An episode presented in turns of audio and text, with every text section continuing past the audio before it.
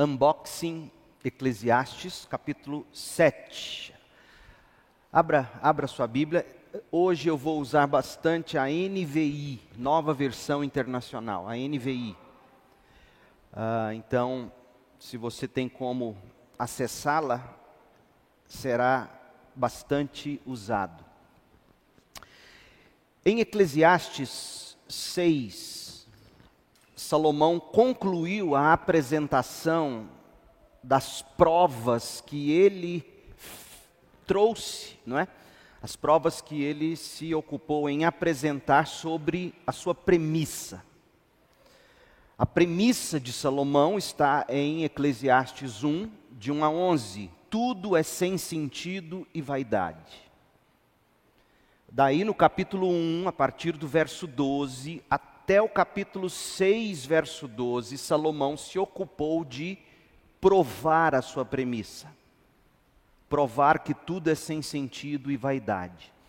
A partir do versículo 1 do capítulo 7 e até o final do livro, Salomão vai pregar a sua premissa, ele vai mostrar para nós, ele vai nos dar conselhos na forma de provérbios, praticamente, uh, para se viver num mundo, o mundo debaixo do sol, a vida que na maioria das vezes é como correr atrás do vento, conselhos para viver quando tudo é sem sentido e vaidade. Então, capítulo 7, verso 1 em diante até o fim, é Salomão pregando para nós, é o pregador. Por isso que dependendo do comentário, da nota de rodapé da Bíblia que você usa, e se você lê pregador, é, é, é, porque Koheleth, que é a forma como ele se apresenta, carrega essa ideia. Então, agora sim ele vai, ele vai pregar. E nessa sessão, a sessão final, a parte da pregação, Salomão vai dar ao homem que vive debaixo do sol algumas lições de sabedoria para a vida em forma de provérbios. Lições essas que ele mesmo aprendeu com a experiência, com os estudos e com as observações que ele mesmo fez da vida. E essas lições, elas têm como objetivo ensinar como a gente pode tirar o melhor de situações ruins. Porque a vida é composta de, de, de situações ruins. Como tirar o máximo proveito de uma vida, que no máximo é vaidade, é correr atrás do vento, é como tentar pegar uma bolha de, de sabão. Essa é a ideia da palavra vaidade usada em Eclesiastes. Já brincou de bolha de sabão? Você sopra o canudinho, né? o copo com água e sabão em pó, você sopra o canudinho, sai a bolha bonitinha e você tenta pegar ela, estoura. Isso é vaidade. É bonito, mas é rápido. Não tem como agarrar. Explode, desaparece.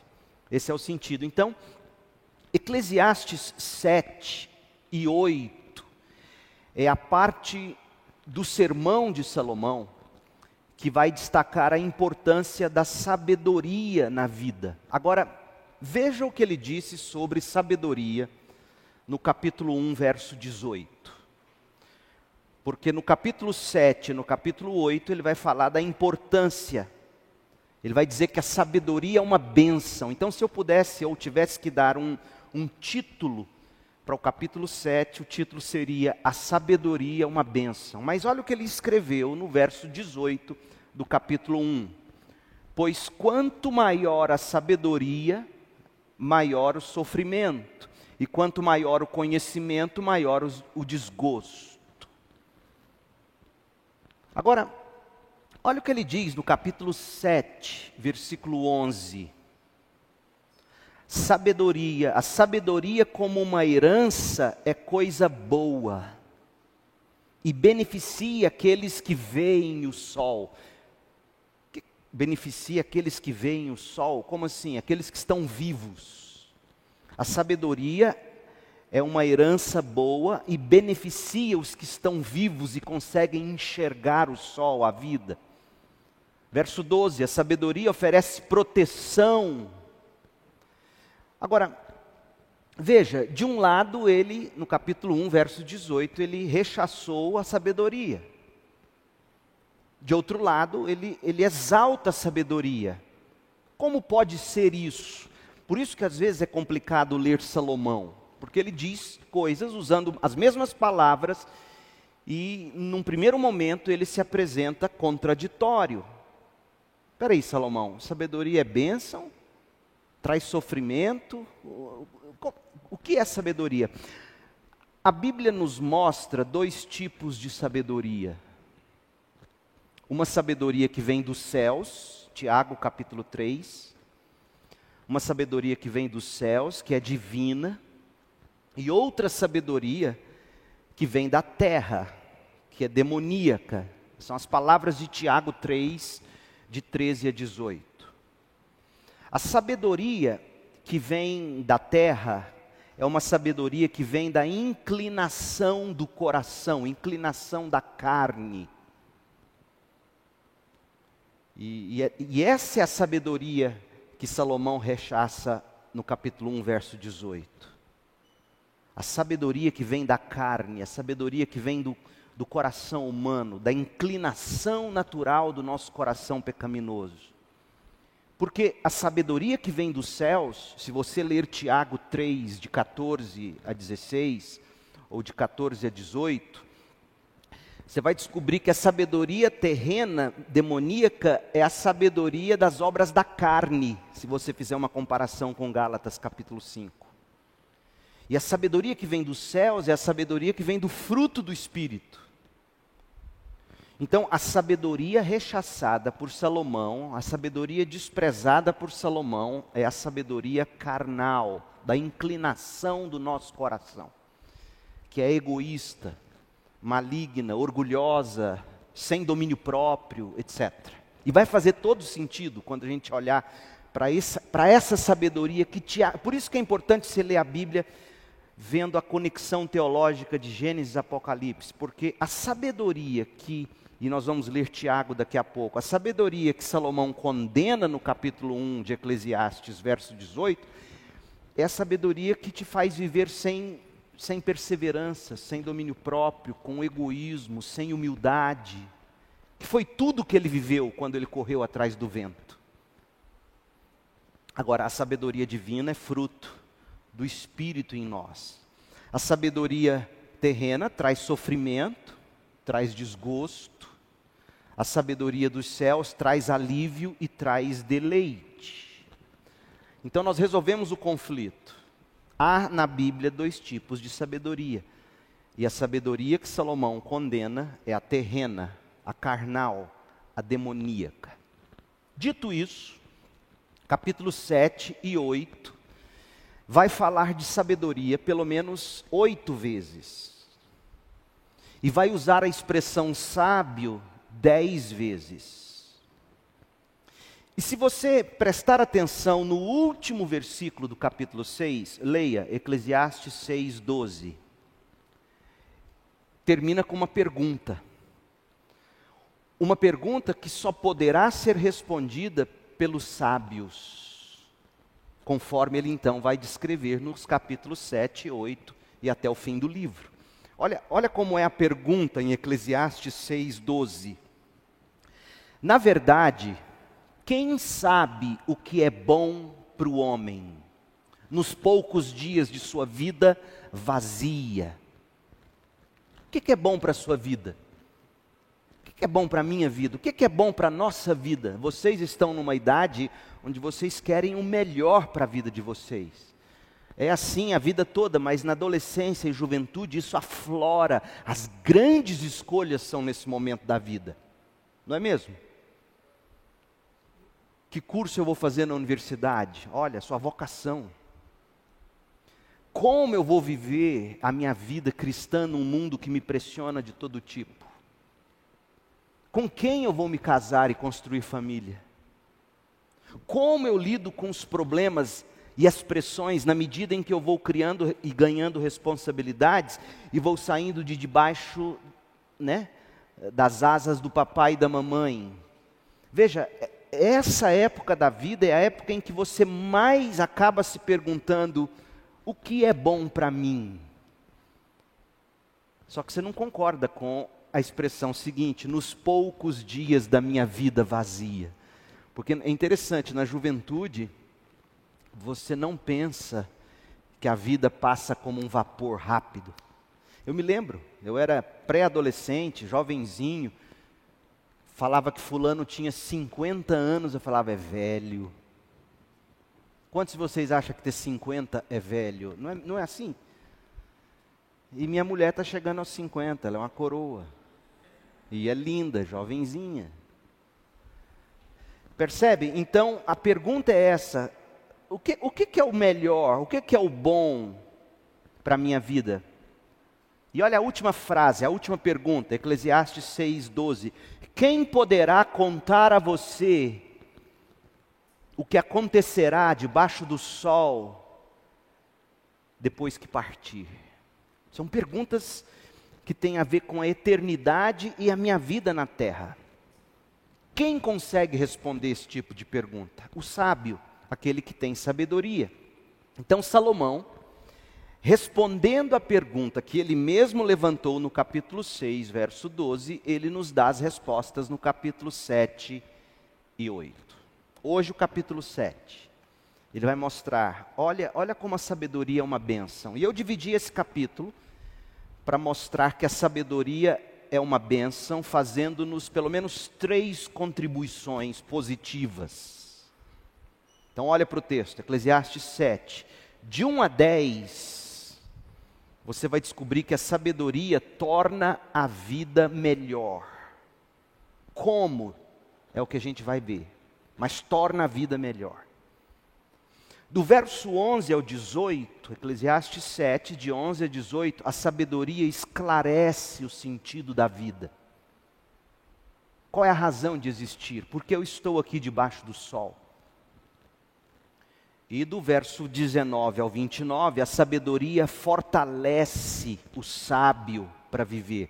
Porque uma vez que você descobre o sentido da vida, você precisará da força necessária para vivê-la. Então a sabedoria torna a vida melhor, de 1 a 10. A sabedoria esclarece o sentido da vida, de 11 a 18. A sabedoria fortalece o sábio para viver. Com base na experiência dele, Salomão, fazendo uso de provérbios, como eu disse, como é que são os provérbios? Os provérbios são escritos na forma de poesia hebraica. E, e lembrando, para aqueles que não sabem ou já ouviram e se esqueceram, a, a, a, a poesia hebraica ela não é com rima de palavras como a poesia na nossa língua latina, romântica. Poesia hebraica não rima palavras, rima, por assim dizer, ideias. Então, quando você está lendo Provérbios, e essa parte de Eclesiastes, a partir do capítulo 7, alguns textos dos Salmos, a primeira parte da frase ou do versículo é complementada pela segunda, ou vice-versa.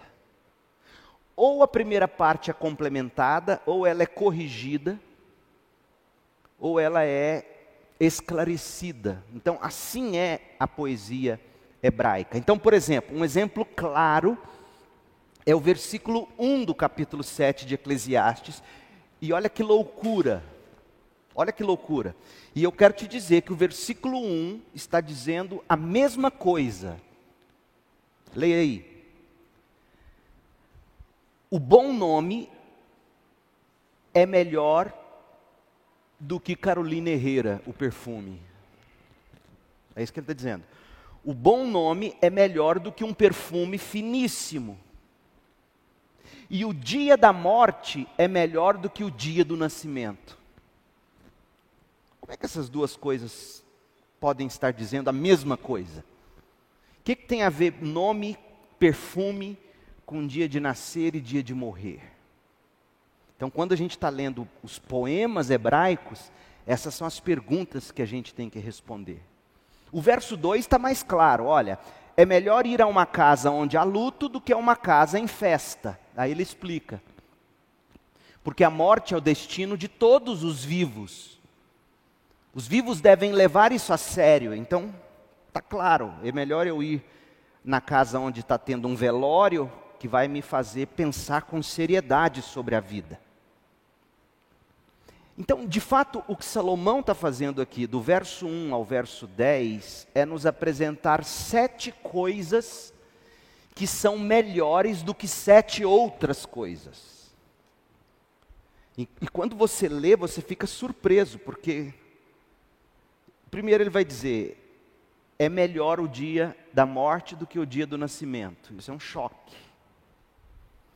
É melhor um bom nome do que um perfume caro. É melhor ir à casa do velório do que à casa onde tem festa. Verso 3: A tristeza é melhor do que o riso. Verso 5: É melhor ouvir a repreensão de um sábio do que o elogio, a canção de um tolo. Ah, verso 8: O fim das coisas é melhor do que o início. E o paciente é melhor do que o orgulhoso, ou seja, a impaciência é fruto de um coração orgulhoso. Você já parou para pensar nisso? Ah, eu sou tão impaciente. Qual é a raiz dessa impaciência? Salomão te diz: orgulho. Nós vamos desembrulhar isso. Mas o que eu quero que você enxergue é que Salomão, do 1 ao 10, está mostrando para nós que a sabedoria torna a vida melhor. E ele faz isso mostrando nos provérbios, mostrando sete coisas que são melhores do que sete outras. E essas coisas são um choque para nós. Ele quer nos chocar e ele quer nos fazer pensar, porque essa é uma estratégia literária. Às vezes, uma coisa dita de maneira a te chocar é para te despertar, falar: acorda, presta atenção. É isso que ele está fazendo. Como a poesia hebraica, ouça bem isso, como a poesia hebraica não usa o subterfúgio da rima de palavras, e a rima de palavras chama a nossa atenção na leitura, o, o, o, o subterfúgio que a, que a, poesia hebraica usa é, é te apresentar coisas chocantes, coisas diferentes, coisas que te fazem, uau, o que, que, é isso? Como é que é melhor o perfume do que o bom nome? Por que, que é melhor o dia da morte do que o dia do nascimento? Então são coisas vívidas, chocantes, para te pôr para pensar. Mas a primeira coisa que Salomão está dizendo aqui, para nos ensinar que a sabedoria torna a vida melhor, é dizendo-nos o seguinte: olha, o caráter, o caráter é melhor do que cosméticos. O bom nome é melhor do que um perfume caro. Nome, não no sentido de, de ser bonito o nome. Marcos, Mário,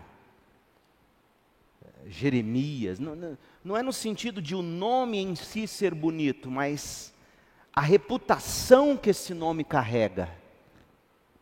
Salomão está dizendo porque o que é o perfume? Vamos lá. Quando você chega perfumado num lugar, as pessoas logo dizem: Nossa, que perfume bom, cheiroso. Ou seja, o seu cheiro chega antes de você, não é assim? Salomão está dizendo: a reputação do seu nome tem que chegar antes de você, tem que ser cheiroso. As pessoas não podem dizer de você: Nossa, Fulano fede.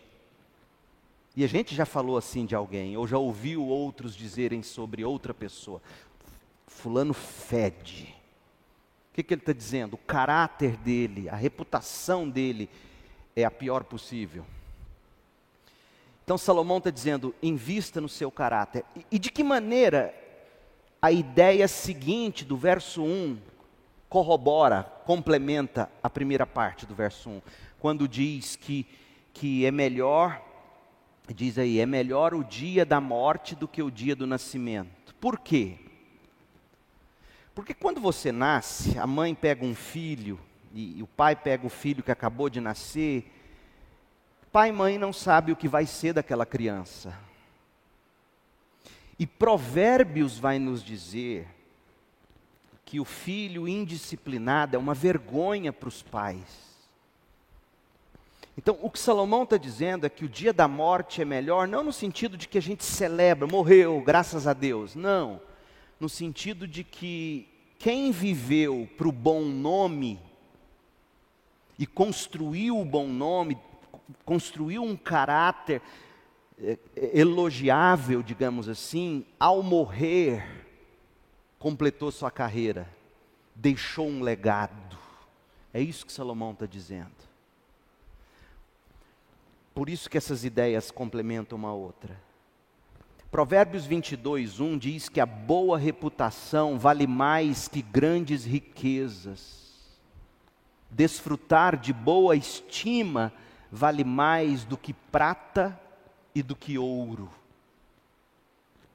Numa era como a nossa, que não dá qualquer valor ao nome, não é mesmo? Isso aqui é chocante. O bom nome, a boa reputação, torna a vida do sábio mais rica. Antigamente não tinha score. Hoje você vai fazer uma compra a crediário ou vai fazer um financiamento no banco. O que, que eles fazem? Eles vão ver o seu score. Dependendo do seu score, você compra a prazo, dependendo, você não compra. O seu score está dizendo se você tem ou não um bom nome. Naquele tempo não se usava score, mas sabia quem devia e quem não devia. É nesse sentido. Agora, Provérbios 10, verso 7 diz que a memória deixada pelos justos será uma bênção, mas o nome dos ímpios apodrecerá. Por que, que o caráter e a reputação é tão importante assim para o cristão? Quando eu penso nisso, eu me lembro da história de Maria de Betânia, em Mateus 26, 13.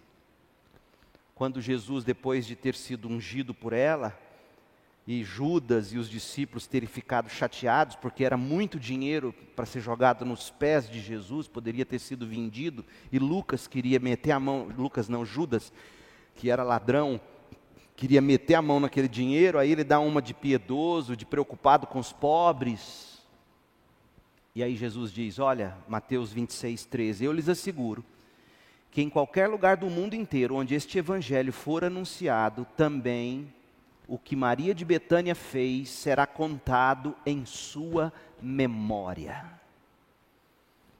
Então, o dia da morte é melhor do que o dia do nascimento, porque a vida construída no Evangelho ficará como um legado. Essa é a ideia. Salomão não estava comparando nascimento e morte, tampouco sugerindo que é melhor morrer do que viver, até porque não tem como você morrer se você não nascer.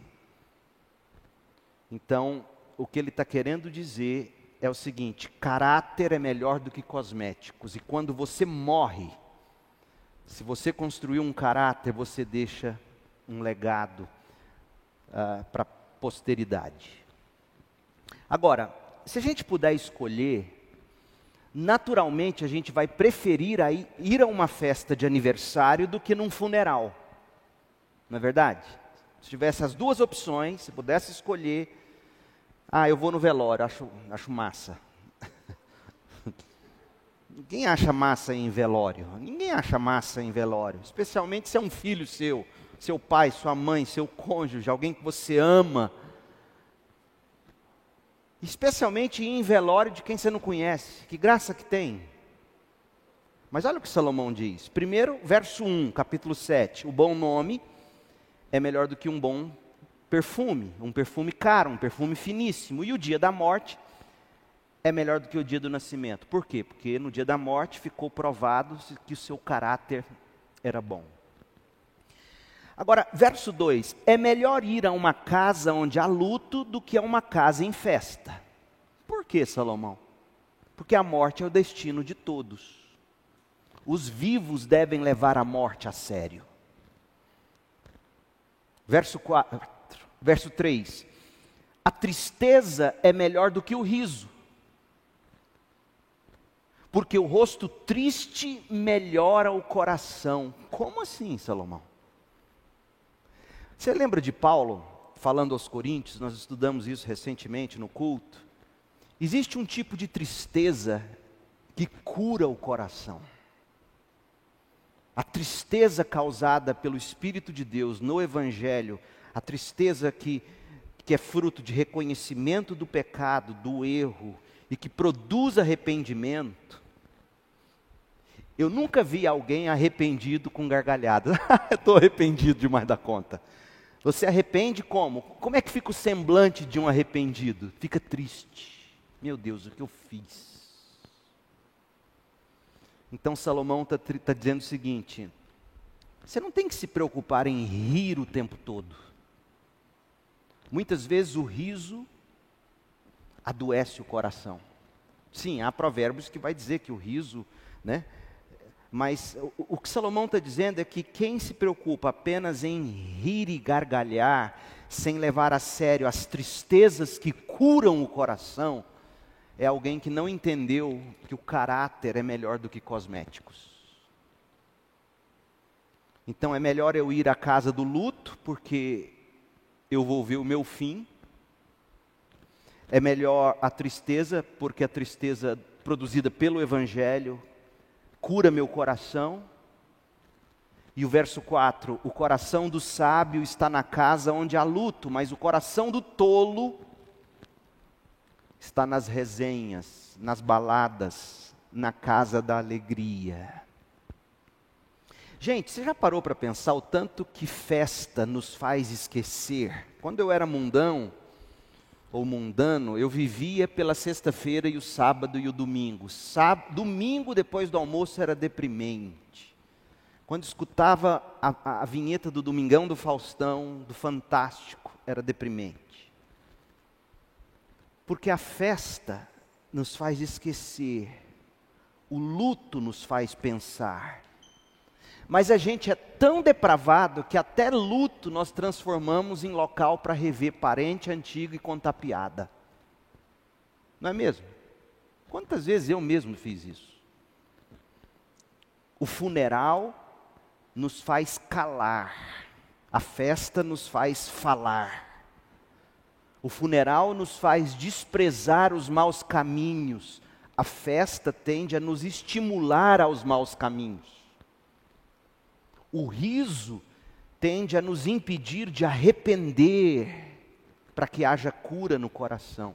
Então, veja, se em alguns momentos da sua vida você passa sem dar risadas, passa por momentos de tristeza, lembre-se de Eclesiastes 7, verso, verso 3. Há momentos em que a tristeza é melhor do que o riso, porque o rosto triste cura o coração. Há momentos em que você precisa chorar mesmo seus pecados. Por isso que num culto público não cabe apenas as, a, o êxtase da celebração. No culto público há de se ter o um lugar para o quebrantamento, para a tristeza, para o choro. Há de se ter lugar no culto público para o silêncio.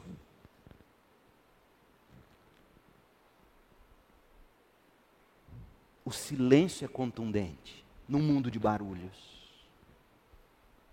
E a gente não entende isso. E Salomão está nos ajudando a. E aqui ele faz eco com o salmista no Salmo 90, verso 12: ensina-nos a contar os nossos dias. E a casa do luto nos ensina a contar os dias, para que o nosso coração alcance sabedoria. Há sabedoria na casa do luto, há sabedoria na tristeza. E quando eu entendo isso, eu melhoro a minha vida. A vida melhor não é aquela só do riso, não é aquela só da festa.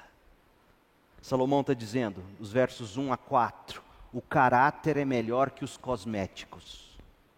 A morte, a tristeza, o pesar nos ensinam a pensar, a calar e a buscar sabedoria. Segunda coisa, a exortação é melhor do que o elogio. Versos 5 e 6. Salomão prossegue no verso 5 e no verso 6, ele compara o elogio do tolo aos espinhos ardentes em uma fogueira. Você já viu fogueira com galho seco? Você já viu tanto que faz estala? Aquele fogo. Pega fogo rápido, estala, faz barulho, parece que, que não vai acabar, mas de repente aquele fogo cheio de barulho acaba. Qual é o fogo bom? O fogo bom é aquele da brasa da churrasqueira que acabou o barulho, mas a brasa está ali incandescente. Você coloca a mão sobre a brasa, cinco segundos te queima. Olha o que Salomão vai dizer, verso 5. É melhor ouvir a repreensão de um sábio do que o elogio, a música, o cantarolar de elogios dos tolos.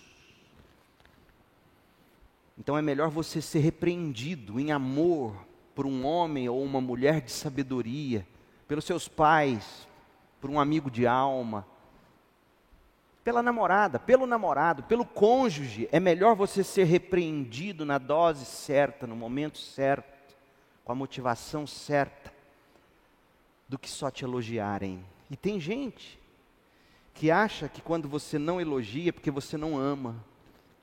Esse tipo de gente precisa de Eclesiastes 7, 5.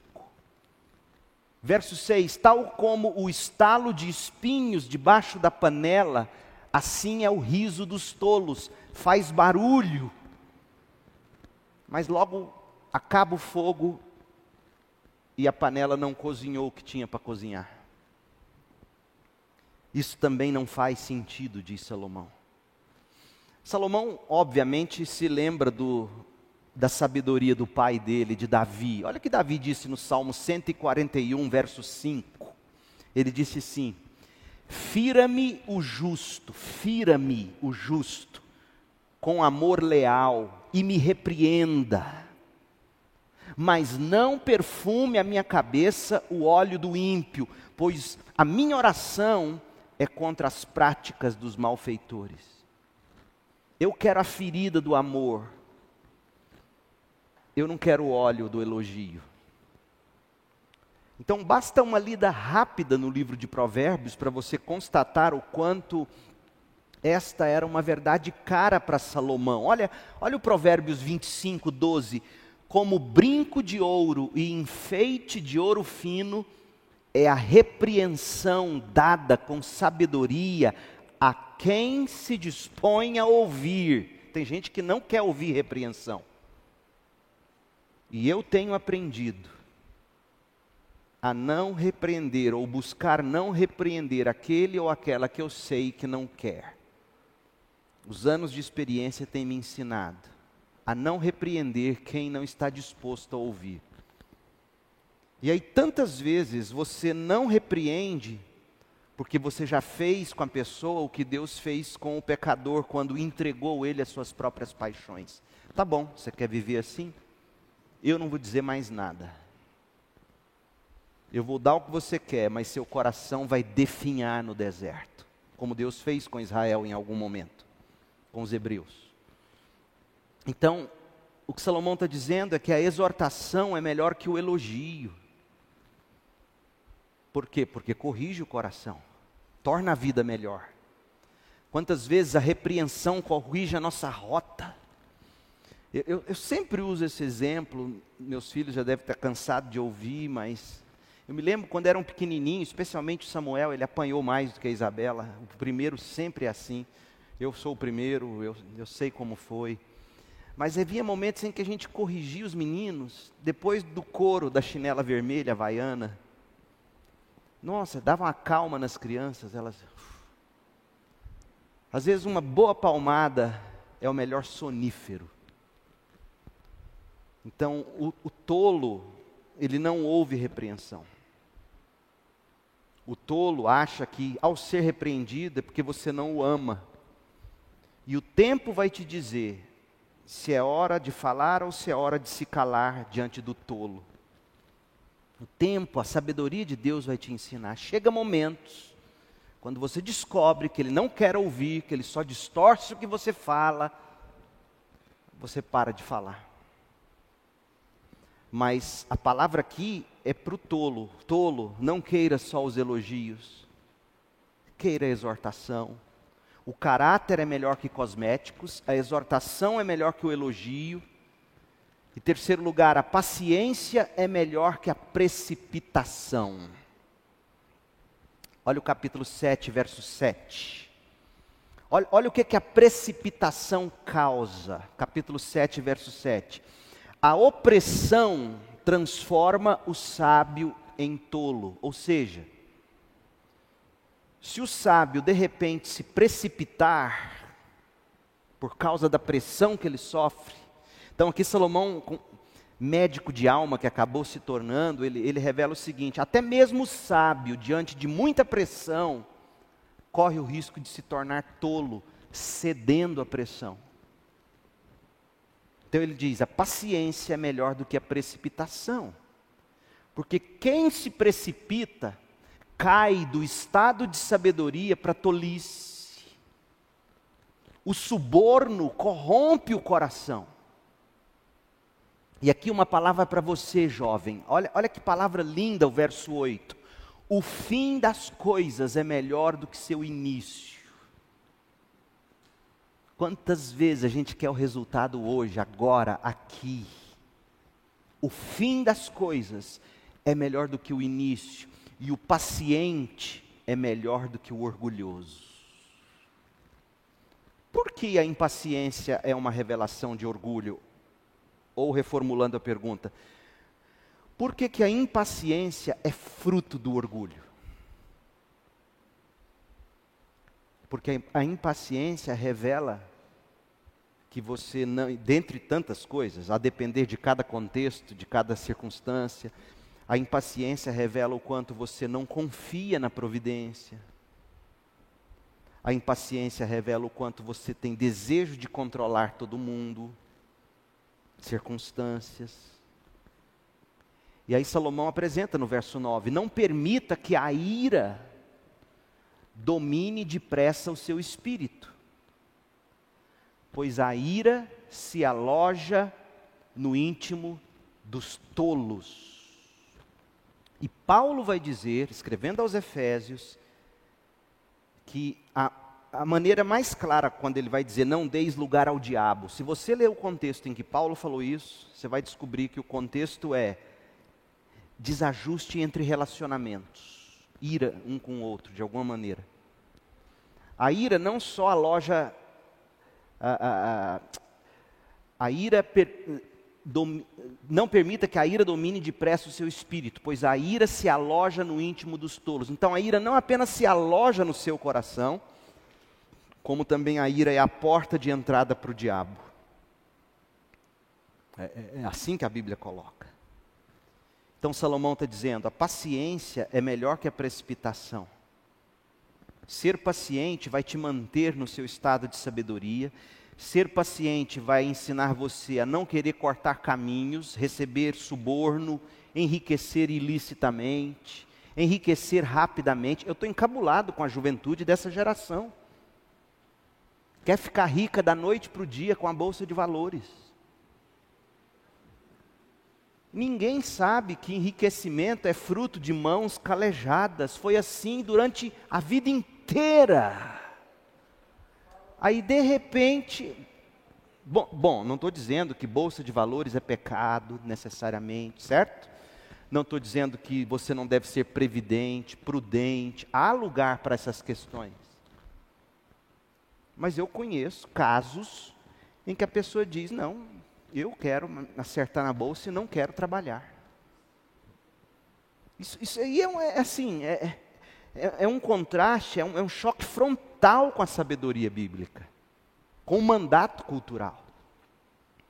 Então, o sábio, ele, ele permanece paciente para ele não se corromper pelos desejos do seu coração, que quer que ele se enriqueça rápido, que acha que a vida é só para ele ganhar dinheiro, porque o seu trabalho, jovem, deixa eu te dizer isso, de novo e de novo, até você entender.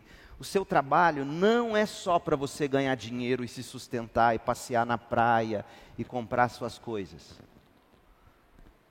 O trabalho é o seu diaconato. Todos nós somos diáconos. Antes de ser pastor, eu sou um diácono. Eu sirvo vocês. Sirvo com a palavra, sirvo com aconselhamento, sirvo com orações, sirvo com a minha presença. O seu trabalho é o seu diaconato. E quando você esquece-se disso, você se precipita, você perde a paciência, você não entende. Então, você, seja qual for o serviço que você presta, a maneira de você não perder a paciência é entender que aquele serviço não é apenas para você entregar o serviço e receber o pagamento. Nesse serviço, você está fazendo o que o nome diz, você está servindo a pessoa. Como isso te ajuda a ser paciente com aquele cliente, com aquelas pessoas que te deixam com nervos à flor da pele? E toda hora a gente lida com gente assim. E você vai lidar com gente assim, jovem. O que a Bíblia está dizendo é isso: a opressão tem o poder, se você não for paciente, a opressão tem o poder de fazer você se tornar tolo, aceitar suborno, cedendo às pressões do seu coração. O fim das coisas é melhor do que o início. Persevere, veja os frutos, veja o seu caráter que foi construído ao longo dessa estrada que foi dura e será dura. Ninguém disse que não será. A vida não é para amadores, a vida não é para covardes. A vida é dura. E Salomão está dizendo: a maior prova de força que um homem e uma mulher de Deus pode dar, sabe qual é? A maior prova de força que você pode dar. Numa palavra, paciência. Paciência é prova de força. Olha cascavel.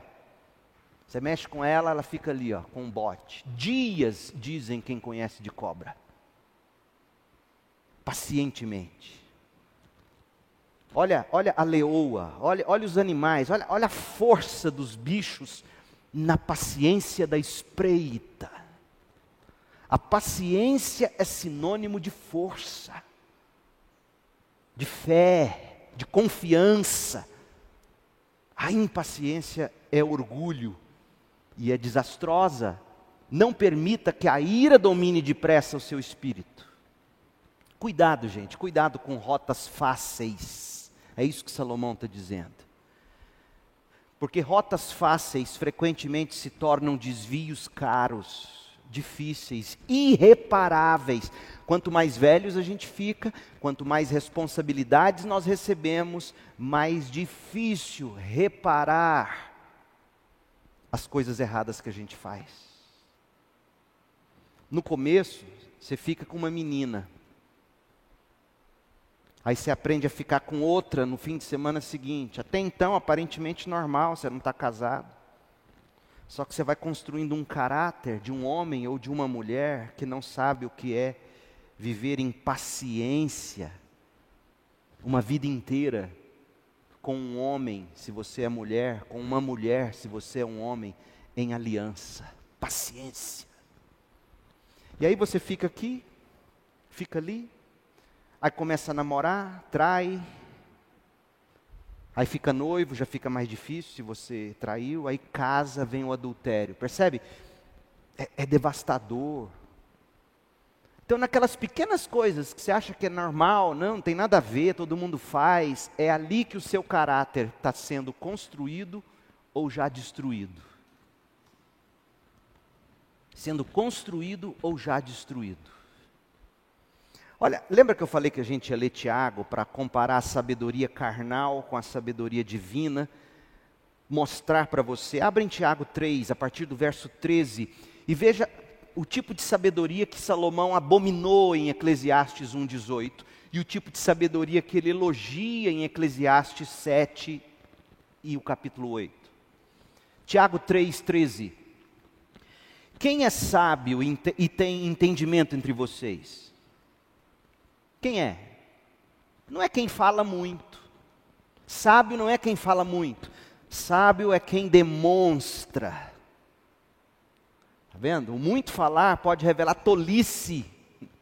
Fala, fala, intransigente, falador, falador. Tolice.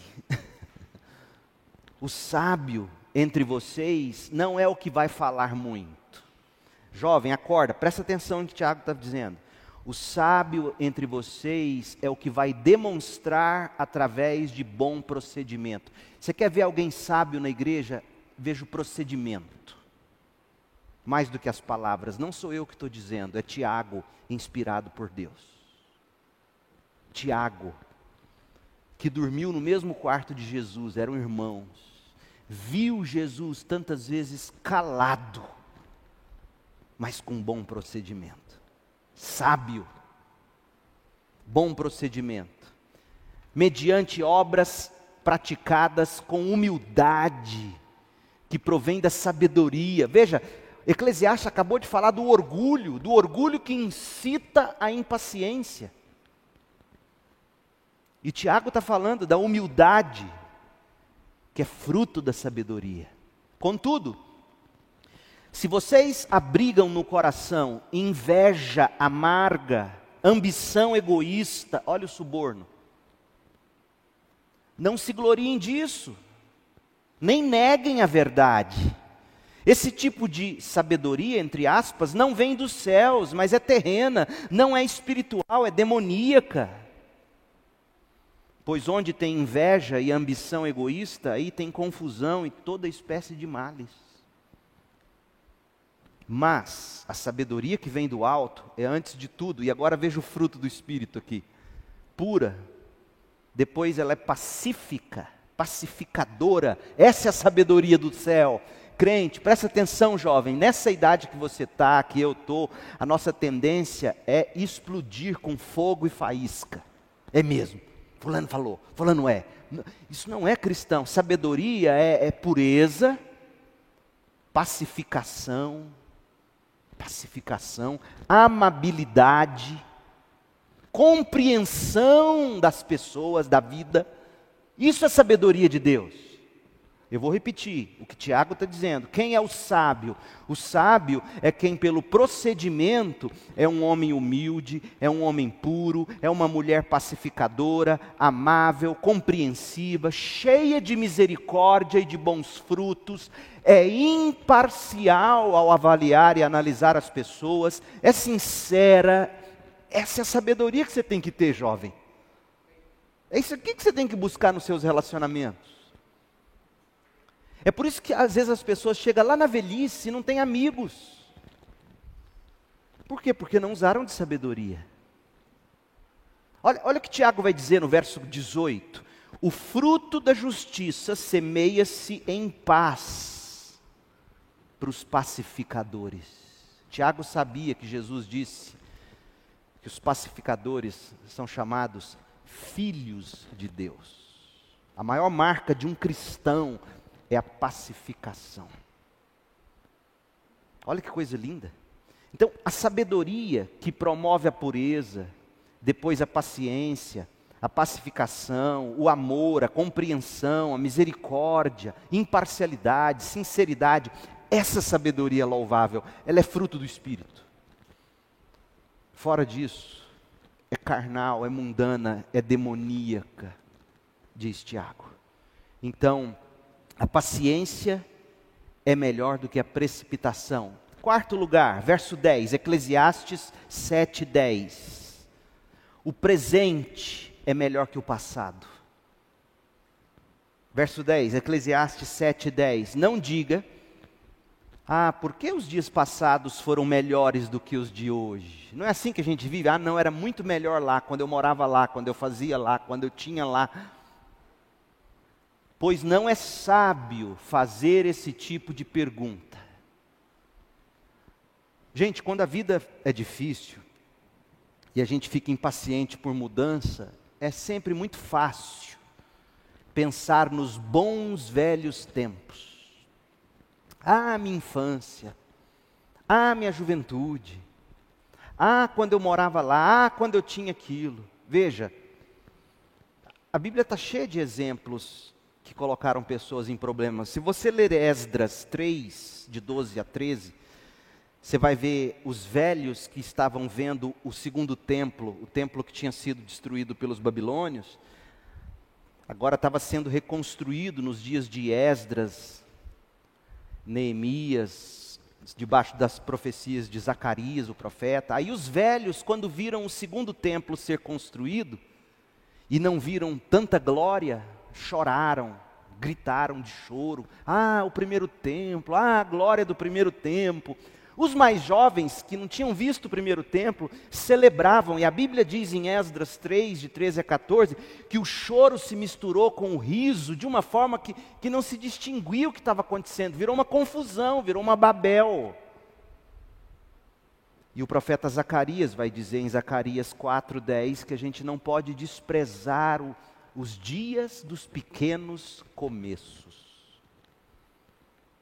Então, alguém já falou o seguinte: os bons velhos tempos, quando a gente pensa, ah, os bons velhos tempos, aqueles é que eram bons, é a combinação, na verdade, de duas coisas.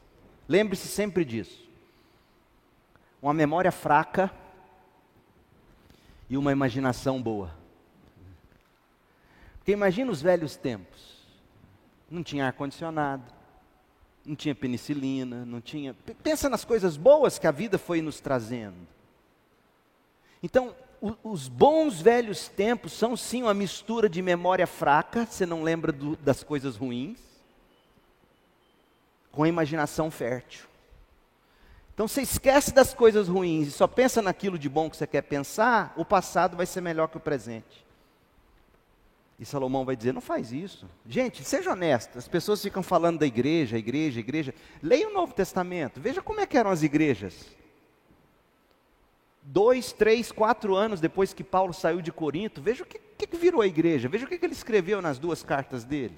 Em três anos só. E o povo acha que as igrejas boas eram aquelas. Não era não. Nós temos uma vantagem hoje que a igreja de Corinto não tinha. Nós temos a Bíblia inteira em diversas versões, em aplicativo, impressa, narrada, em braille, do jeito que você quiser. Eles não tinham a Bíblia desse jeito. Eles ainda dependiam, de certa forma, de tradição oral, de, de fragmentos de textos. O cânon da Bíblia estava sendo montado ainda, formado. Então, Salomão está dizendo para nós que a sabedoria torna a vida melhor. Como? Quando a gente descobre que o caráter é melhor que os cosméticos, a exortação é melhor que o elogio, a paciência é melhor que a precipitação e o presente é melhor do que o passado. Essa é a primeira parte. Segunda parte agora, do verso 11 ao 18. A sabedoria esclarece o sentido da vida. Sabe, uma das marcas da maturidade é a capacidade de você olhar para a vida em perspectiva e não perder o equilíbrio. Quando você tem a sabedoria de Deus, a sabedoria que vem dos céus, fruto do Espírito, quando você tem essa sabedoria, você é capaz de aceitar e lidar com as experiências ruins, por exemplo, com as mudanças abruptas, trágicas então, Salomão vai dizer nos versos 11 e 12 que a sabedoria nos livra de armadilhas. E por isso que ela, ela vai esclarecendo o sentido da vida na medida em que nos livra de armadilhas. Olha os versos 11 e 12, Eclesiastes 7, 11 e 12. A sabedoria como herança é coisa boa. Beneficia os que estão vivos, os que enxergam o sol. A sabedoria, ela oferece proteção. Do jeito que o dinheiro faz. Gente, não tem maior explicação na Bíblia, talvez, apenas as palavras de Jesus quando chama o dinheiro de mamon. Mas fora lá, aqui é a melhor explicação para mostrar para nós que dinheiro é Deus. Olha o que Salomão colocou. A sabedoria oferece proteção. Como faz o dinheiro? Por que, que você busca um Deus? Dos pagãos aos cristãos. Por que, que você busca um Deus? Você quer a proteção desse Deus, o cuidado desse Deus. E Salomão diz: tá, vamos, vamos admitir, o dinheiro é um Deus, ele traz alguma proteção. Quem tem dinheiro paga plano de saúde, quem tem dinheiro pode ter segurança, quem tem dinheiro mora em condomínio fechado, quem tem dinheiro, entendeu? Dinheiro traz segurança, ponto final, ninguém está negando, nem Salomão, a Bíblia não nega isso. Só que o dinheiro não faz o que a sabedoria que vem de Deus faz. E o que, que a sabedoria que vem de Deus faz? Ela dá o conhecimento. Conhecimento esse que preserva a vida de quem possui sabedoria. O dinheiro não preserva. O dinheiro destrói. O dinheiro puro. Por que, que o dinheiro destrói? Orgulho, amor ao dinheiro, impaciência, desilusão, ressentimento nunca se satisfaz com o tanto que se tem. Não se iluda. Se você ganha 10 reais é pouco, 100 reais é pouco, 10 mil reais é pouco, um milhão é pouco, 10 milhões é pouco. Pergunte para quem tem. É fácil para quem tem um monte, doar um monte. Mas para ele é sempre insuficiente. Então a sabedoria nos livra da armadilha. Qual? A armadilha do orgulho. O dinheiro pode causar orgulho, impaciência, etc. Outra coisa, a sabedoria coloca a vida na, na perspectiva correta. Por isso que a sabedoria esclarece o sentido da vida. Olha o verso 13 e 14. Considere o que Deus fez. Aqui, gente, não tem texto mais claro sobre a soberania absoluta de Deus sobre coronavírus e todas as coisas nessa vida, boas ou ruins. Olha o que o sábio diz, o sábio Salomão. Considere o que Deus fez. Quem pode endireitar, endireitar o que Deus fez torto? Quem pode endireitar o que Deus fez torto? Então a sabedoria diz assim: eu tenho que aprender a conviver com contentamento debaixo da soberana providência de Deus. Aquilo que Deus fez torto, eu tenho que aceitar como torto. Óbvio, você não pode levar isso aqui ao pé da letra, né? Você não pode pegar isso aqui e dizer, fulano não muda, vamos aceitar ele, nunca vai mudar mesmo. Não, não, não é, você não pode levar isso ao pé da letra. O que ele está dizendo é que há circunstâncias que você não vai ter que mudar e você vai viver melhor no dia em que você fizer como Paulo. Paulo orou, orou, tira o espinho da minha carne, tira o espinho da minha carne, e Deus falou assim: Eu coloquei isso torto, vai ficar torto, você não precisa orar mais sobre isso. E Paulo, sim, senhor. Então a primeira coisa que a sabedoria faz é dizer para você que o que dita a nossa vida é a soberania de Deus. Verso 14. Quando, sendo assim, se é a soberania de Deus que dirige tudo e controla em providência todas as coisas, o que, que você faz com isso? Olha o que ele diz, verso 14: Quando os dias forem bons, aproveite. Quando os dias forem bons, dê risada, aproveite. Mas quando forem ruins, não culpa o diabo. Não joga na conta de Satanás. Coitado, o bicho já está lascado bastante. Quando os dias forem ruins, considere o seguinte: Deus fez o dia bom e o dia ruim. E para que Deus fez isso? Para evitar que o homem tenha controle sobre a sua própria vida. Tudo aquilo que a gente mais quer, que é ter o controle, Deus, ao criar as coisas tortas, ou o dia mau e o dia ruim de uma maneira que a gente nunca vai entender plenamente. Ele fez isso para a gente dizer assim: Deus é Deus. Como a gente canta: se fizer, Ele é Deus, se não fizer, Ele é Deus. E a gente descansa. A sabedoria coloca a vida na perspectiva certa. Deus é soberano. Eu vou desfrutar dos dias bons e eu vou me lembrar nos dias ruins que Deus fez tanto um como o outro. Ou seja, eu tenho que aprender a desfrutar também dos dias ruins. É isso que ele está dizendo. Então a sabedoria aponta para a vida vivida com fé na graça de Deus.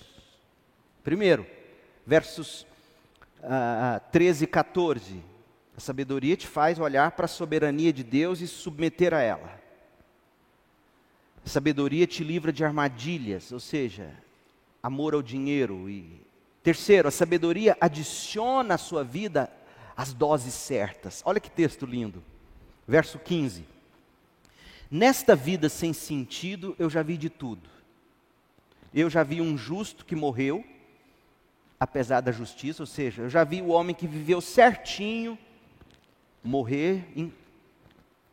O ímpio que teve a vida torta, teve a vida preservada por muitos anos. Você já viu gente assim, por que, que Deus foi levar fulano? Ele era tão bom e largou a encrenca. Salomão já teve o mesmo dilema, ele está dizendo, eu já vi isso. E eu tenho que entender que é Deus que faz assim. E aí ele diz no verso 16 o seguinte: O verso 16 eu vou resumir numa frase, e aí a gente lê. O verso 16 é o seguinte: Não queira ter razão em tudo e todas as vezes. Já viu como é difícil você querer viver tendo razão sempre, sempre? Casamentos acabam por isso. Você abandona a igreja por isso. Você acaba a amizade por isso. E Salomão vai dizer agora: coloca a dose certa nas coisas. Em primeiro lugar, não queira ter razão em tudo e todas as vezes. Olha como ele diz isso, verso 16. Não seja excessivamente justo, nem demasiadamente sábio.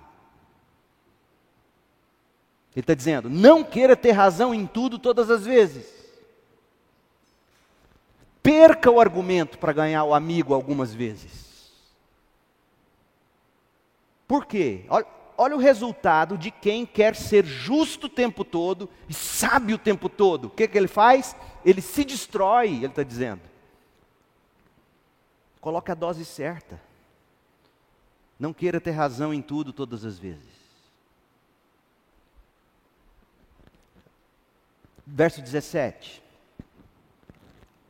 não seja demasiadamente ímpio e não seja tolo. Ou seja, quando couber buscar sua justiça, busque ela. Está vendo? Ele está te chamando a ter dose. No, no, verso 16 ele falou: não queira ter razão sempre, sobre tudo, sobre todas as coisas. No verso 17 ele diz: mas há momentos em que você vai. não vai querer ser demasiadamente ímpio, ou seja, você também não pode deixar a pessoa dizer que você não vale nada, que você é, é, é totalmente o culpado ou a culpada. Ele está falando, traga a dose certa. Por quê? Nesse caso, verso 17, por que, que você vai morrer antes do tempo? Está claro isso? Ele está dizendo, vamos ter o equilíbrio. Aí ele completa no verso 18: é bom reter uma coisa e não abrir mão da outra da sua razão, às vezes você vai abrir mão dela. Às vezes você vai brigar por ela.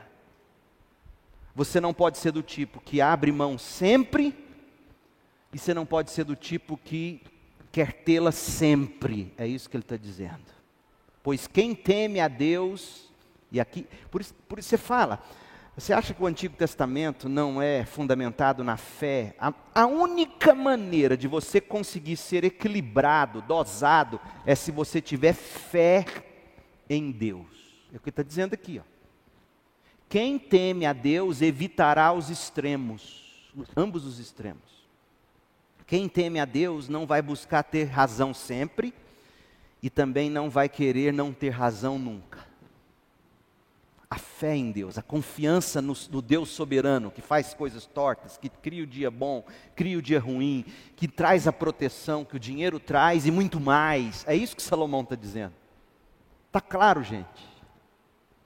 A sabedoria esclarece o sentido da vida. Fé na graça de Deus. Então, resuma, verso 13 e 14. Fé na graça de Deus. Versos 15 a 18: saber a hora de perder e a hora de ganhar. Jovem, saiba disso. Você vai manter amizade, você vai saber namorar, você vai saber casar, você vai saber criar filhos. Saiba a hora de perder. Versos 15 a 18. Saiba a hora de ganhar. Sabedoria não tem preço. Versos 11 e 12. E a última coisa versos 19 a 29. A sabedoria fortalece o sábio para viver. Nessa última parte, de que maneira a sabedoria ela vai nos dar força? Primeiro, a Bíblia é tremenda, gente. Salomão começa dizendo o seguinte: sabe qual é o problema de tudo isso? O problema do seu descontentamento, problema de relacionamentos, o problema do coração orgulhoso, da impaciência. Sabe qual é o problema de tudo isso que a gente está tratando aqui? Do tolo. O problema do sábio, que se não tomar cuidado vira tolo. Sabe qual é o problema de tudo isso? É a depravação total do ser humano, é o pecado do coração. Versos 19 e 20. A sabedoria torna o sábio mais poderoso que uma cidade guardada pelo exército americano. A sabedoria te torna mais bem guardado do que o Donald Trump na Casa Branca. Acho que essa, a Peixoto Revista e Atualizada diz isso.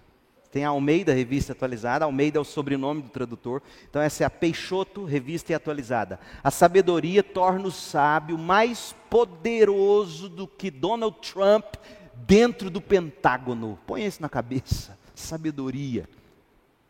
Todavia,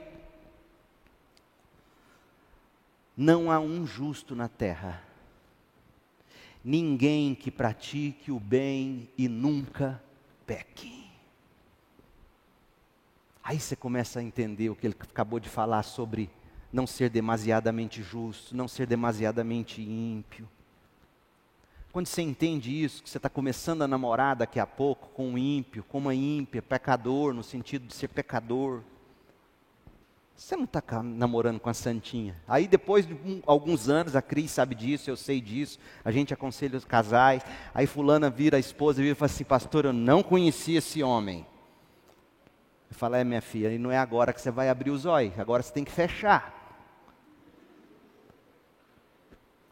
Qual é o problema desse homem que você não conhecia? Ou desse namorado que você acha que é perfeito? O problema está aqui, não há um justo na terra. Ninguém que pratique o bem e nunca peque. Somos pecadores. Então você, você constata isso, e aí você, com todo o seu cabedal do Novo Testamento, o ensino da Bíblia de Gênesis a, a, Apocalipse, como é que você lida com um pecador? Com graça e com verdade. Não sendo demasiadamente justo, não sendo demasiadamente ímpio.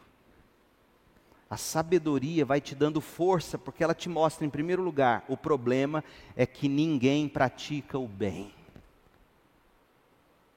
Segundo, o exemplo prático do ímpio, sabe onde é que ele se revela? Na fofoca, é o que vem em seguida. Salomão tem os pés no chão.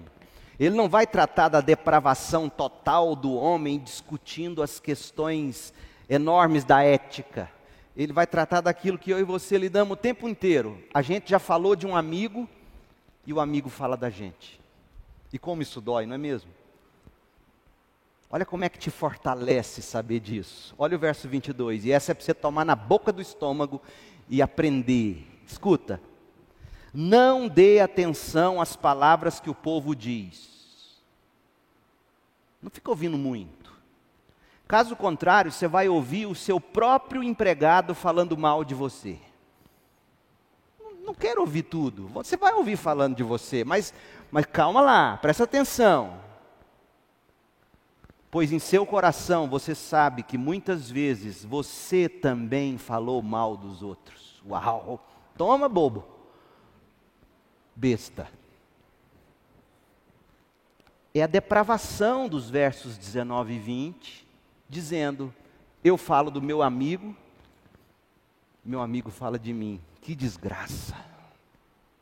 Então você encontra força para viver quando você encara. O outro peca contra você. Jovem, presta atenção nisso. Casais, olha aqui. O outro peca contra você, mas se lembre, você também peca contra os outros.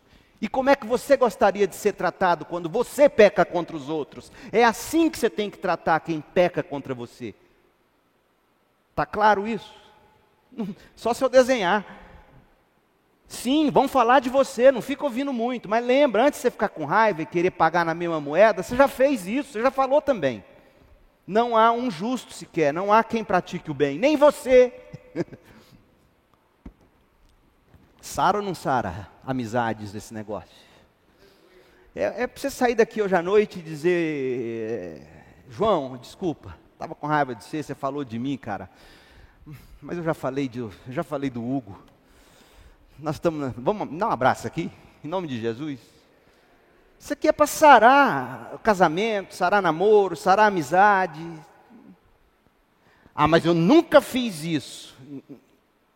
Mas o que você já fez, mesmo não sendo isso, sendo demasiadamente justo, isso eu nunca fiz, isso eu nunca fiz. Não seja demasiadamente justo. Vocês estão entendendo? Eu já perdi vocês.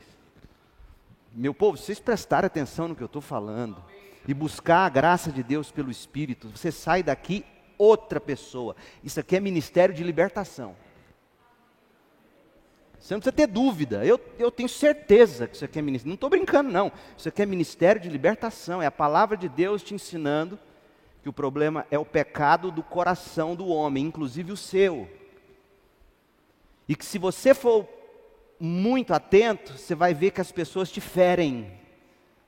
E a maneira de você saber lidar com isso é que você tem que se lembrar o tempo todo: eu também firo. E eu vou tratar quem me fere do jeito que eu desejo ser tratado quando eu ferir os outros. Isso muda o jeito de você tratar sua irmã, seu irmão, sua mãe, seu pai. Agora, alguns insights, e Salomão conclui. Uh, insights que a sabedoria pode nos oferecer. Em primeiro lugar, a resposta para as questões mais profundas do ser não está dentro de nós. Olha o que ele diz, verso 23. Tudo isso eu examinei mediante a sabedoria e disse: Estou decidido a ser sábio. Eu quero ser sábio, mas tem um problema. Ser sábio estava fora do meu alcance. Uau! Não é dentro de você que você encontra sabedoria, não é na sua determinação que você encontra sabedoria. Verso 24: A realidade está bem distante e é muito profunda. Quem pode descobri-la? A resposta para as questões mais profundas do ser não está dentro de você, na sua força de vontade, no seu eu mais interior que precisa ser por você descoberto. Não. Decidi ser sábio, mas eu descobri. E essa é a primeira descoberta do sábio. Eu não tenho as respostas. Eu não consigo ser sábio. Eu preciso de uma revelação fora de mim. Eu preciso da palavra de Deus. Segunda coisa, os relacionamentos que satisfazem são alicerçados na amizade em Deus. Presta atenção, porque esse trecho agora aparentemente denigre a mulher, mas eu vou tentar explicar da melhor maneira para você entender o que eu penso biblicamente, o que Salomão de fato quis dizer. Vamos lá. Verso 25. Por isso, dediquei-me a aprender. A sabedoria, ele queria, estava fora dele, ele se dedicou a aprender, a investigar, a buscar a sabedoria e a razão de ser das coisas, para compreender a insensatez da impiedade e a loucura da insensatez. Eu descobri que muito mais amarga que a morte é a mulher que serve de laço cujo coração é uma armadilha e cujas mãos são correntes. Se você acha que Salomão é contra a mulher, contra a esposa, contra o casamento, abra Eclesiastes 9:9. Olha o que ele vai falar. Eclesiastes 9:9. Desfrute a vida com a mulher a quem você ama. Opa, peraí, Salomão. Você falou que descobriu algo mais amargo que a morte, a mulher que serve de laço, e você está mandando eu amar a mulher que eu amo. Desfrute da vida. Desfrute, é desfrute, não é só beneficiar-se dos serviços que a esposa presta no lar. Desfrute a vida com a mulher que você ama, todos os dias desta vida sem sentido, que Deus dá a você debaixo do sol, todos os seus dias sem sentidos, pois essa é a sua recompensa na sua vida, pelo seu trabalho árduo debaixo do sol, a recompensa, desfrutar a vida com a mulher da minha juventude. Uau! Queira isso, jovem. Para de ficar pegando e mira numa. Quase que eu falei o nome dele. Está sentado aqui. Mas ele não é o único. Tem vários aqui mirando com cartucheira. Sabe o que é cartucheira? Sai vários chumbos, assim, ó, você atira, o que cair você cata. Não é assim não. Esse é o problema que Salomão combate em Eclesiastes. A mulher do pacto, a mulher da aliança, a mulher do casamento é o ideal, é Eclesiastes 9:9. A mulher do ficar, do pegar é laço. E a culpa é do pegador também. Não é só da mulher. Sobre a mulher, olha o que Salomão quando compilou Provérbios, olha, olha as palavras da mãe do rei Agur, se não me engano, quando foi falar sobre a mulher. Provérbios 31, 10. Uma esposa exemplar, feliz quem a encontrar. Ou seja, existe uma mulher que não é laço. Mas Salomão diz: Eu não achei uma. Eu vou explicar o que eu penso que ele quis dizer uma esposa exemplar, feliz quem a encontrar. É possível. É muito mais valiosa que os rubis. Se você quer fazer uma tatuagem, mulher, olha uma frase para você escrever na barriga, assim, subindo, ó, atravessando o pescoço. Fica bonita. Verso 25 reveste-se de força e dignidade. Essa mulher não é laço, gente. Sorri diante do futuro, não tem medo de más notícias. Sorri diante do futuro. Fala com sabedoria, verso 26. Ensina com amor, tatua na cara, no pescoço. Essa mulher não é laço. Que laço é esse lá de Eclesiastes? Volta lá. Vamos ler e a gente vai entender, eu acho. Descobri que muito mais amarga que a morte é a mulher que serve de laço, ou seja, aquela mulher que você pega, aquela mulher da resenha, cujo coração é uma armadilha e cujas mãos são correntes. O homem que agrada a Deus vai escapar dela, vai escapar desse estilo de vida mas o pecador ela apanhará. Veja que a culpa não é só dela, porque está chamando o homem de pecador. A culpa é do homem também. Do homem que não agrada a Deus, do homem que é pecador, do homem que quer ser pegador. Veja, diz o mestre, foi isto que descobri. Ao comparar uma coisa com a outra, para descobrir a sua razão de ser. Sim, durante essa minha busca, que ainda não terminou, entre mil homens descobri apenas um que julgo digno. Mas entre as mulheres não achei uma sequer. Sabe o que eu entendo, Salomão está dizendo, com base no que ele já falou de mulher em outros textos e tudo mais? Quando você decide ser amigo de um homem, você acha. De mil você vai ter um amigo quando você quer ser o amigo, ter uma aliança com. Porque Salomão não está falando em caso de amor com o homem. Ele está falando de amizade. Salomão era muito macho nesse sentido. Ele está falando assim: quando você se propõe a encontrar um amigo, você acha um. Mas quando você se propõe a cair em laços, você não vai achar uma mulher. Para mim, o que Salomão está dizendo é: os relacionamentos que satisfazem são aqueles que são alicerçados em amizade com Deus. O melhor marido que você pode ter, mocinha, é o melhor amigo que você pode encontrar hoje. A melhor esposa que você pode ter, mocinho, não é a que te dá tesão, não, necessariamente é a que é a sua melhor amiga hoje. Eu já disse isso para vocês, eu morria de medo de casar com a minha mulher, que sempre foi quietinha, mas minha melhor amiga. E até hoje ela é. E desculpa meu linguajar, mas assim você vai entender. Eu tenho mais tesão nela hoje do que quando eu namorava com ela. Estou falando a verdade. Tesão acaba amizade produz tesão no casamento. É isso que Salomão está dizendo. Se você quer pegar a mulher, você não vai achar uma.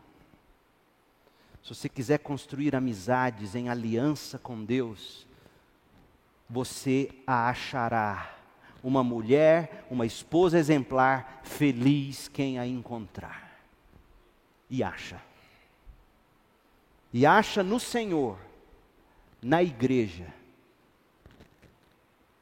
Então, os relacionamentos que satisfazem são alicerçados na amizade em Deus. E concluindo, a, a raiz do nosso problema é a inclinação ao pecado do nosso coração. Verso 29. Cheguei à seguinte conclusão: Deus fez os homens justos, mas eles foram em busca de laços. E aí você dê nome aos laços: mulher, bebida, droga, fama, reputação, Laços, na verdade, foram atrás de muitas intrigas, diz, diz a NVI, mas a palavra hebraica literalmente seria foi atrás de muitas máquinas, engrenagens, foi atrás de muita engenharia. Então, como é que você traduz isso? Foi atrás de esquemas, de planos, de invenções. A sabedoria está em entender isso. Deus fez os homens justos. A culpa nunca é de Deus. A culpa é quando o nosso coração sai em busca de invenções. A sabedoria é uma bênção em pelo menos três aspectos. A sabedoria torna a vida melhor, de 1 a 10. Eclesiastes 7, de 1 a 10. A sabedoria esclarece o sentido da vida, 7, de 11 a 18. A sabedoria fortalece o sábio para viver, 7, de 19 a 29. Agora eu quero fazer três perguntas e a gente encerra.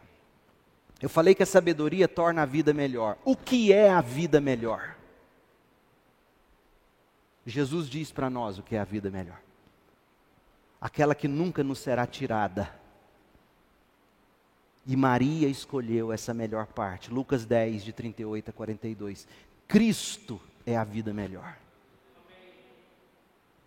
Segundo, qual é o sentido da vida? Porque eu, eu mostrei para vocês que a sabedoria esclarece o sentido da vida. Qual é o sentido da vida? O sentido da vida é Filipenses 3,12.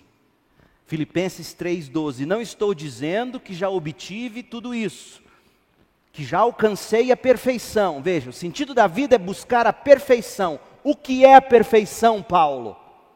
Prosseguir a fim de conquistar essa perfeição para a qual Cristo Jesus me conquistou. O sentido da vida é conquistar a perfeição para a qual Cristo já me conquistou. E que perfeição é essa? A minha santificação para eu ver o meu Senhor. Esse é o sentido da vida. Se Deus te faz rico, é para você ser mais santo. Se Ele te faz pobre, é para você ser mais santo. Se Ele te dá risada, é para você ser mais santo. Se Ele te faz chorar, é para você ser mais santo. E você precisa de sabedoria para entender o sentido da vida. E a última pergunta: como a sabedoria nos fortalece? Porque eu falei que a sabedoria fortalece o sábio para viver. Como? Num relacionamento pessoal com Cristo Jesus. A sabedoria é uma pessoa. Olha o que diz 1 Coríntios 1,30. Foi por iniciativa de Deus que vocês estão em Cristo Jesus. Foi iniciativa dele, não foi você que escolheu Jesus, Jesus te escolheu. Iniciativa dele. E ele se tornou sabedoria de Deus em nosso favor. Então, a sabedoria é relacionar-me com ele, que tomou a iniciativa de me levar para ele. E na medida em que eu me relaciono com Ele, na medida em que eu entendo que Ele é a personificação da sabedoria, Provérbios 8, de 22 a 31, e na medida em que eu contemplo Jesus lendo a Bíblia, pedindo a iluminação do Espírito, quanto mais eu contemplo essa, essa personificação da sabedoria, quanto mais eu ouço as palavras de sabedoria, iluminado pelo Espírito, eu vou sendo transformado à imagem dessa sabedoria. É isso que a Bíblia ensina. E eu quero terminar falando de uma senhora, uma velhinha, linda. E uma jovem virou para ela e perguntou assim: Quais são os cosméticos que a senhora usa? O que, que a senhora faz para manter tanta beleza? Já tão velhinha. Ela respondeu assim: Para o rosto, graça. Para os lábios, verdade. Para minha voz, oração. Para os olhos, piedade. Para as mãos, caridade. Para o corpo, retidão. E para o coração, amor. Que Deus te abençoe e encha você de sabedoria. A sabedoria é uma benção. Oremos. Pai, em nome de Jesus, como nós precisamos de Cristo e da sabedoria dEle. E nós estamos te pedindo, o Senhor disse que daria sabedoria. Enche essa juventude de sabedoria, da que vem dos céus, da que é fruto do Espírito. Ajuda-nos a entender que o sentido da vida é irmos nos transformando à imagem de Jesus, que é a personificação da sabedoria. Ó oh Deus, quanta coisa linda, importante a tua palavra nos revelou hoje. Que esses jovens ouçam, ouçam, ouçam de novo e de novo essa mensagem, que eles bebam e vivam e pratiquem tudo isso. Nós oramos agradecidos suplicando sabedoria. Em nome de Jesus. Amém. Amém. Amém. Amém.